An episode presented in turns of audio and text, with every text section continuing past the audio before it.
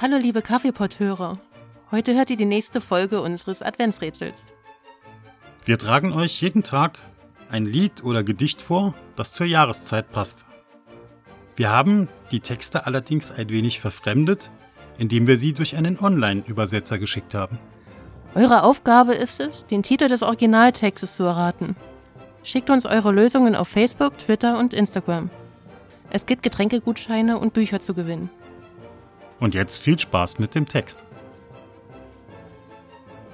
Einen schönen Urlaub überall. Schöner Klang in der Luft. Getönte Weihnachten, Gottes Geburtstag. Schnuppern Sie das Licht in jedem Raum. Einen schönen Urlaub überall. Schöner Klang in der Luft. Ados.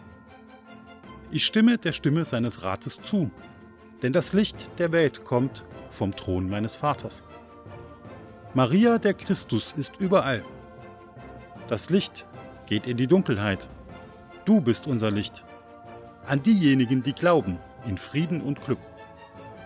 Maria der Christus ist überall. Was haben wir für andere getan? Wer bist du? Was die Leute zugeben müssen.